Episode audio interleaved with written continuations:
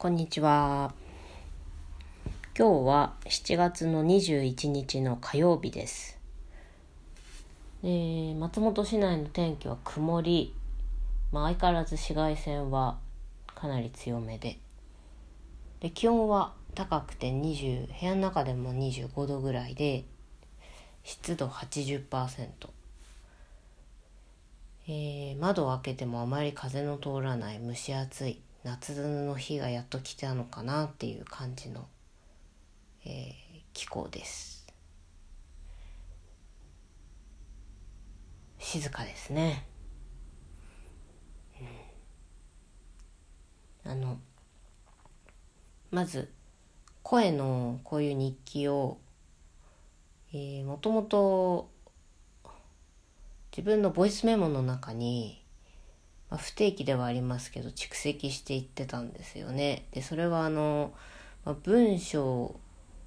にあのしてもあの文章で日記を書くこともあったんですけど、まあかんえっと、家にいてあの喋れる時は声で残していたんですよね。まあ、まあ、理由としては一番それが楽っていうのと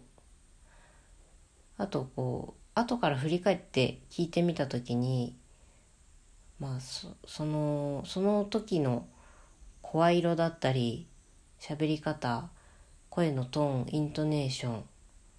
あと速度間の取り方とか、まあ、すごくこう含まれる情報量が多いので振り返った時にすごくその当時の自分の様子が文字情報以上にあのリアルに伝わってくるしあの、まあ、その方がこう記録としては残しておく情報の記録としては自分には合っているなと思って結構残していましたね。でノートを作った時にあのアカウントしゃべるものっていう名前にしたのもおいおいは声で喋っている、まあ、日記のようなものとかを上げていきたいなっていう気持ちで、まあ、そういうアカウント名にしたんですけどだからちょっとこっぱずかしさが結局出てしまってやってなかったんですね。うん、ただ、ま、相変わらずボイスメモに残してるみたいな感じだったんですけどなんか先日東郷清丸先生がですねあのツイッターであのアンカー FM でそれこそ声の日記を上げ始めたのを見てですね聞いてはっと思って清丸先生はやっているやり始めたぞと思って。でもこれこの勢いに押されるしかないと思って、まあ、もうパクってしまってもパクってしまってる感じになっても別にいいやっていう清丸先生だからいいやっていうところが大丈夫だろうって思って。始めました。そうなんですよね。そんなような人間なんですよ。私はあのすごく意志があのなんていうか勇気のない育児なしなもんで、うん、乗っかれるもの乗っかってしまおうっていうかまあ人、うん、いろんな方々の手を借りて一つずつあのやるこやれることを増やしていこうっていう感じですいません。やらせていただいております。はい。でまあ今後まあいろいろ喋りたいことはいっぱいあるんですけど主にはまあなんか生活のことを中心にえー、多分話すと思います。話していこうっていう気持ちあの日記なのでまあその時でねね何を喋るかわかんないんですけど起こった出来事だったりこう普段から考えていること生活にまつわることを中心に話していくことになろうなるだろうと思います。えっ、とまあそうですねで今日はあの家のことを話そうと思うんですけど私は今ですねあの松本市内の中心地からは、まあ、ちょっと離れたあの山に住んでます山って言ってもあのしっかり登山をするような山ではなくてまあ、本当にこう山の麓というかちょっと小高いぐらいの感じで、まあ、市内の中心地を見下ろすことはできるぐらいのとこですかね。松本自体がすごいコンパクトシティで、えー、中心地からこう360度山に囲まれているっていう、まあ、いわゆる盆地になるんですけど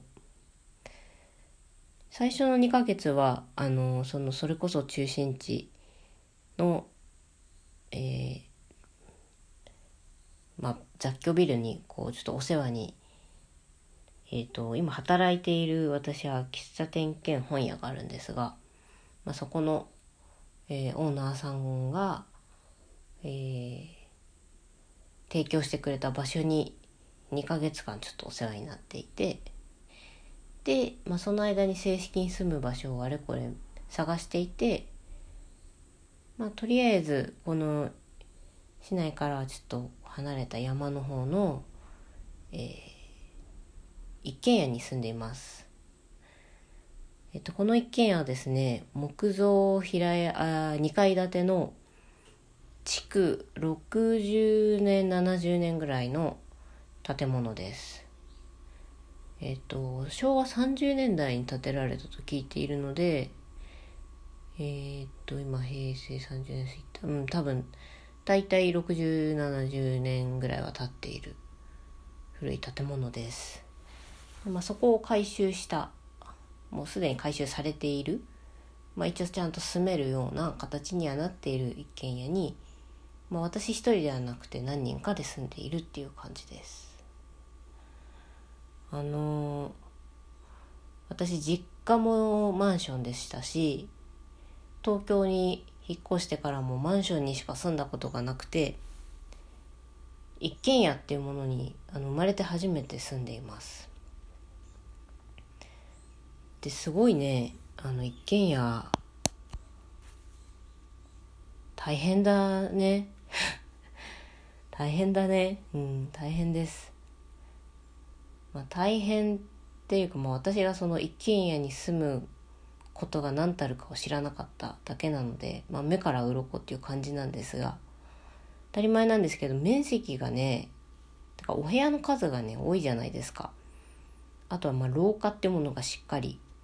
こう両サイドにあったりとかね縁側っていうものがあったりで全部ドアもね引き戸でしかも木枠であの外に面している窓もアルミサッシじゃなくて本当にこう昔ながらの木枠のであの鍵もこうねじねじで閉めていくような感じのお家なんですよ。でまあ前の方がいなくなってから久し久しいのでかなりね汚れがまだまだありまして、日々掃除して掃除する場所が、まあ、絶えないっていうことで。まず結構そこが大変なとこですね。うん。あとはね、まあ、当たり前なんですけど山なんで虫とか鳥がねすごいいっぱいいます。本当にね静か。今もう日中ですけども。シーンたまに車の通る音が聞こえるぐらいで本当に静かで。鳥はよく鳴いてますね。虫がね本当にいっぱいいて。ま蚊はそんなに多分町の方が蚊はいるのかな。なんかちょっと気温が低いので蚊はいないんですけど。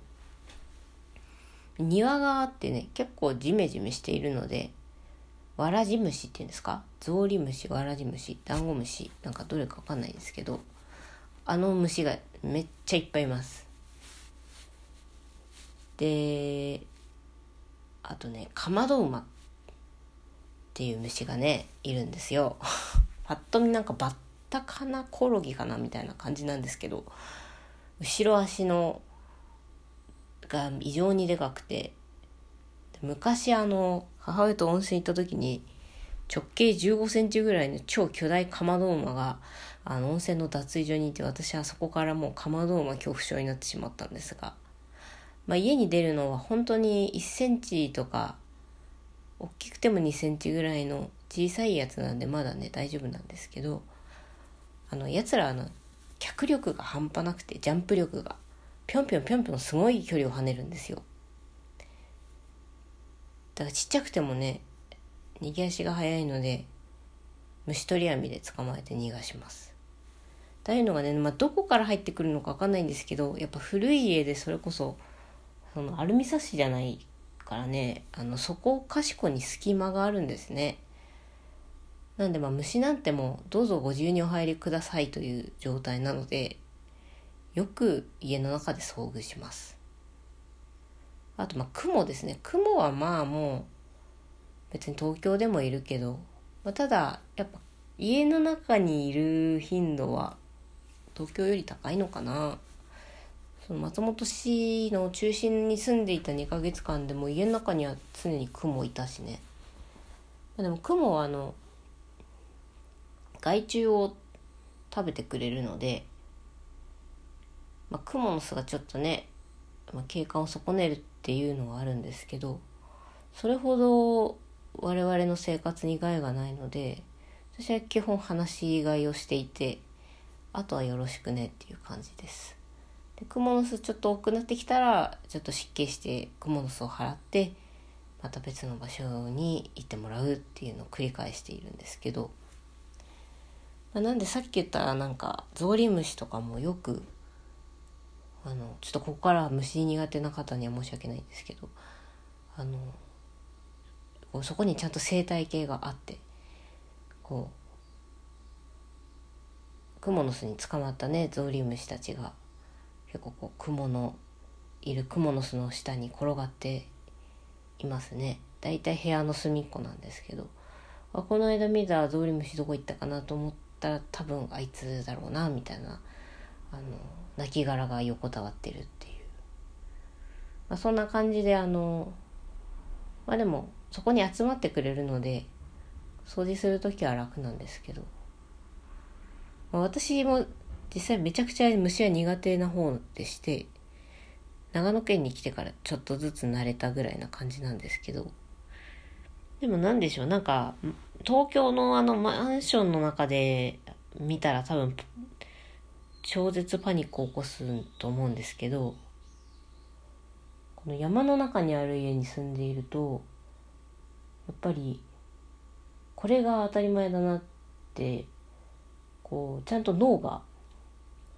自分の頭が自然とそれを受け入れるもんで以前ほどはやっぱ驚かなくなったし恐怖心もちょっとずつ減ってるんですよね。なんかそれがすごい不思議だなと思って。やっぱ東京みたいな自然の少ない場所に急にそういう虫が現れるとやっぱりよそ者感というか意外性というかなんかそういうもので驚くんでしょうけど。うん。それがないおかげで虫とはだいぶ距離が距離感が縮まったのかなっていう感じです。まあうん、嫌いなものが好きでも嫌いでもないになりつつあるみたいな感じかな、う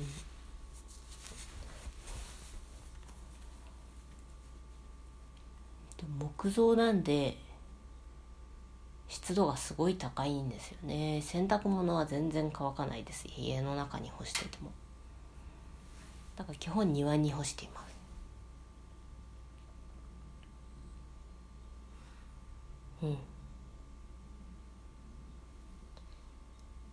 まあ虫以外にもね多分これからどんどんいろんな、えー、問題が起こってくると思うんですけど 季節が変わればねあと冬なんかも隙間風入り放題ってで松本の冬は殺人的寒さと聞いているのでちょっと今から怯えながら準備をちょっとずつ進めなきゃなって思っていますね。こういう家に住んでいるとその生活感っていうのがとっても身近にうんかんなんなんでしょうその考えるべきテーマとしてものすごく身近に生活っていうものがあるのですごくそれがいいなあって思います。まあなんかお料理してたり掃除してたりそういう時にねなんか感じることすごくいろいろあるのでちょっとずつ拾ってまたお話ししたいなって思います今日はこれから押し入れの掃除洗濯あとはえー買い出しに雨が降るまでに買い出しに行って帰って来れたらいいなという感じですでは皆さん良き一日をお過ごしください工藤愛子でした。